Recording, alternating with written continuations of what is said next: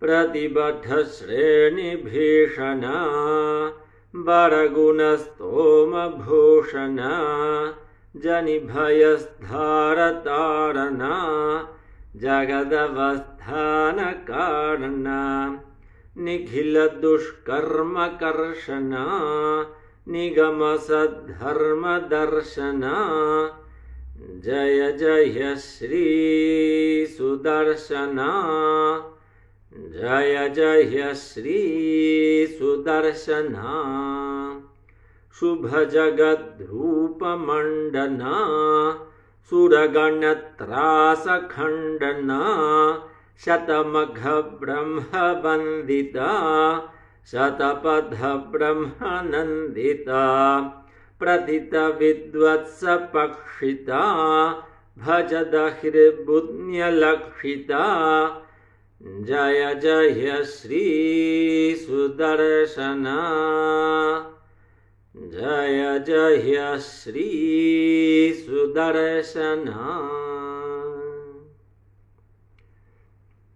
Sudarshana Ashtakam es un canto que desarrolló Vedanta Desica. Vedanta Desica está dentro del linaje de Krishnamacharya. Krishnamacharya, de hecho, era como devoto, seguía, estaba dentro de ese linaje que tiene que ver con parte del Dharma espiritual de Krishnamacharya. Como que él llevaba adelante varios dharmas, varias como misiones. Una de estas era la que venía de sangre por su familia, la otra es la de los natas, eh, la otra es la tradición que viene a través también de Vedanta Desica. Em, así que bueno, por eso le puso a, uno de sus hijos Desikachar, en nombre de, este sabio Vedanta Desica. Todos estos son dentro de lo que es el, el Vaishnava, dentro de la tradición Vaishnava, de Vishnu. Bueno, em, vamos hacia algo bien práctico y cotidiano. El Ashtanga Yoga, el Ashtanga Yoga, eh, o el, yoga de las ocho partes, propone eh, distintas sugerencias o alternativas para poder salir de nuestra situación de dolor. Una de las primeras que nos presenta, la primera de todas, es, la primera es Ahimsa. O sea, nos habla de los yamas, y dentro de los yamas son como disciplinas eh, para tener uno con la sociedad, o sea que lo primero que nos establece es que, y entiende que nosotros somos seres que vivimos en sociedad, vivimos con otros, entonces lo primero que hace es ordenarnos un poco en este hábitat donde vivimos, antes de meternos directamente en uno con uno mismo, como sería cuando hago una asana o pranayama, meditación, que es un trabajo introspectivo, trata de ordenarnos en este entorno en el cual nos movemos. Y el primero de todos, de todos ellos es ahimsa, ahimsa. Ahimsa, himsa es violencia, ahimsa es no violencia. Sintomático es que presenta síntomas, asintomático, que no presenta síntomas. Ahimsa, la no violencia o la ausencia de violencia. ¿Por qué Patanjali nos propone ausencia de violencia en nuestro camino? Algunos podrán decir no, porque es el karma y porque todo lo que vos hagas ahora el día de mañana te va a volver. Bueno, algunas personas, no sé si muy inteligentes o poco inteligentes, dicen, bueno, pero si hago el acto de violencia y después me escabullo y me escapo, zafé. Em, para Patanjali, igualmente la mirada es mucho más holística y la persona que lo mira así está muy acotada. En, líneas generales nosotros todos vamos construyendo una personalidad, un carácter, vamos construyendo hábitos en la manera en que, que es la manera básicamente en la cual vamos a responder de manera cotidiana, de manera regular a cada una de las situaciones. Entonces, imagínense no cuesta mucho, si ustedes son violentos con su vecino, en la forma que se expresan, en la manera que, por ejemplo, eh, ustedes tienen un auto y el vecino tiene un auto y ustedes llegan para estacionar y uh, llegan y para acomodar el auto le empujan el auto del vecino para que pueda entrar, ¿no? Pa, pa, pa, se le acomodan.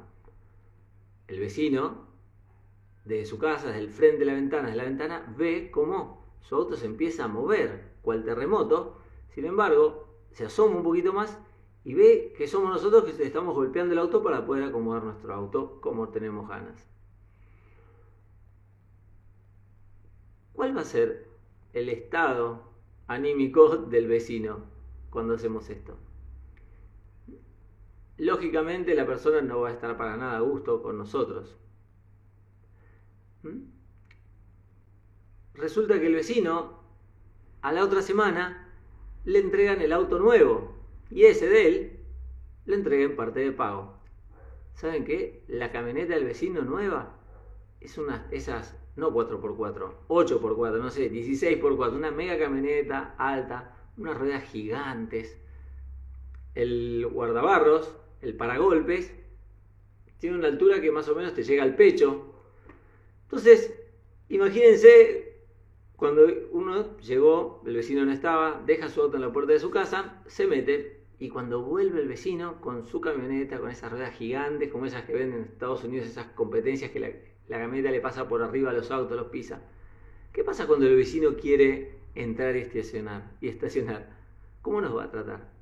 Pero nosotros, ajenos a, esa, a, a que estamos viviendo en un entorno, llegamos nosotros a nuestra casa, tú no tenemos a nadie a quien te con el auto, estacionamos todo el lugar para nosotros, entramos, vamos, agarramos nuestro mat, extendemos la alfombra y nos ponemos a hacer nuestra práctica de yoga para poder encontrar amplio bienestar.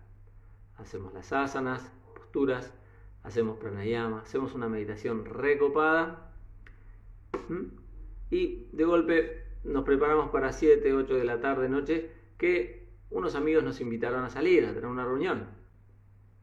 Fuera de la pandemia estamos. Salgo y de golpe veo mi auto estrujado, todo aplastado, como si le hubiese pasado una una manada de elefantes por arriba del auto. Y miro al costado, está el auto del vecino, una camioneta nueva, gigante, que después me entero que es del vecino, pero una camioneta mega, una camionetota. Y arriba de todo veo ahí a mi vecino manejando la... Entonces, nosotros invertimos en una alfombra de yoga, invertimos mucho tiempo en hacer asanas, mucho tiempo en hacer pranayama, en hacer meditación, todo circunscrito a ese momento de práctica. Pero sin embargo, no ampliamos nuestra mirada y empezamos a ver que estamos en un entorno, que hay 24 horas al día que vivimos en una sociedad. Y por lo tanto, debemos ubicarnos en esa sociedad. Si lo pienso desde un punto de vista muy, muy egoico, tratar de cuidar de no ser agresivos con el entorno por lo menos al fin de que ese entorno no se vuelva agresivo para con uno. Si el entorno no es agresivo para con uno, entonces nosotros podemos estar tranquilos y ocuparnos de otras cosas. Ahora, si estoy en un ambiente en el cual tengo que tener cuidado que en cualquier momento me agreden o soy receptor de un acto violento, de violento, es muy difícil uno poder relajarse y trabajar en otro nivel. Cuando lo vemos desde el punto de vista de, los chakras, por ejemplo, en el curso de chakras y eso, hay un, chakra que es Muladhara, la base de raíz, que es el que nos habla del espíritu, del espíritu de la cualidad de supervivencia, el derecho a, ser, el derecho a la vida. ¿Qué pasa? Uno, o mismo una, una persona, cualquier ser humano, vemos que cuando su vida está en peligro, no está pensando, uy, si quiero comer arroz yamení o arroz blanco. No piensa en esas cosas. No piensa, uy, eh, ¿cómo se sentirá mi vecino? O sea, en realidad prima la supervivencia. Mismo por ahí tiene un dolor, una contractura, está eh, eh, triste por una cosa. O sea, todo eso se suprime, no hay atención en eso y toda la atención está dirigida en cómo sobrevivir a ese momento de peligro. ¿Mm? Todo el resto de las cosas están suprimidas y el 100% de la atención está en sobrevivir. Entonces, si yo estoy en un nivel muy básico en el cual tengo que estar cuidándome porque mi vida está en peligro, es muy difícil hacer un trabajo de desarrollo espiritual, de desarrollo de mi ser o de autoconocimiento. Porque para poder tener, para poder llevar la mirada hacia adentro, necesito estar tranquilo con el afuera. Entonces Patanjali, son varias las, las, sugerencias que nos va a dar, pero la primera de todas en principio dice, mira, ahimsa pratishtana tatsannidhau. ¿Mm? Lo que nos dice Patanjali es tratar de establecerte firmemente en ahimsa, en la no violencia. Y dice que aquella persona que, o sea, porque uno puede decir, bueno, pero para, ¿por qué? Yo recién les di un ejemplo muy grotesco. Pero Patanjali dice que aquel que está firmemente establecido en ahimsa va a hacer que todo, en todo su entorno reine la paz, que en todo el entorno haya ausencia de violencia, que la violencia desaparece por donde él pase.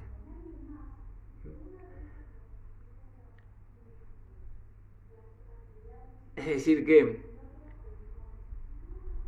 como el beneficio de llevar adelante la práctica regular de la no violencia va a generar que en nuestro entorno no haya violencia. Algunos pueden hablar del tema kármico, no, bueno, en la medida que yo no soy violento, mi entorno no me va a devolver violencia, ¿sí? Pero aquí Patanjali no usa la palabra karma. Patanjali no nos habla de ley kármica, nos dice esto, nos dice esta sugerencia. Ahora, los distintos maestros van dando distintos ejemplos para poder em, abrir a los alumnos esta, esta especie de ley o, esta especie de sugerencia. Muchos lo ven esto como, muchos o algunos lo ven esto al yoga como la disciplina, como bueno, no tenés que hacer esto, esto y esto, como si fuesen los diez mandamientos. Aquí no es visto así.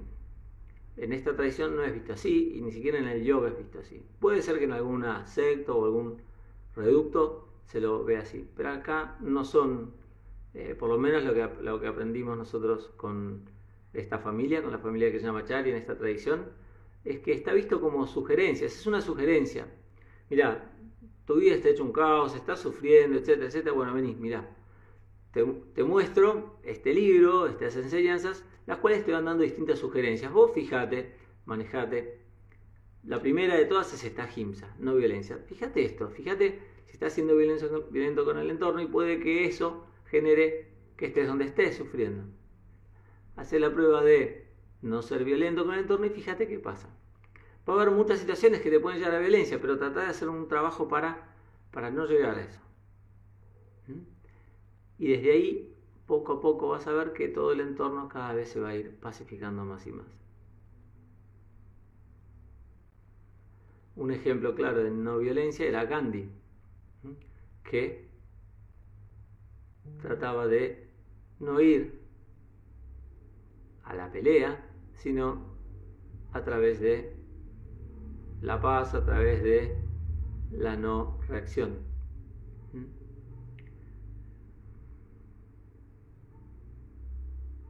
Mandela también es un claro ejemplo. Mandela podría haber tomado venganza, pero sin embargo no tomó venganza. Creo que esas respuestas, son difíciles de llevarlas adelante, pero en la medida que todos seamos conscientes de la importancia de llevar adelante a GIMSA, podemos tomar como uno de los aspectos a cultivar en cada uno de nosotros y a la larga nos va a hacer, nos va a dar muchos beneficios. A la corta nos va a dar muchos beneficios a nosotros y a la larga va a generar muchos beneficios en toda la sociedad. Más hoy en día, si todos lo llevamos adelante, no importa el credo, si alguien cree en algún Dios, no Dios, lo que fuere, simplemente es algo, un, algo, un denominador común que, que todos podemos llevar adelante, el hecho de la no violencia y por ende ir hacia una sociedad mejor. Bueno, que tengan muy buen fin de semana y un cariño grande para todos.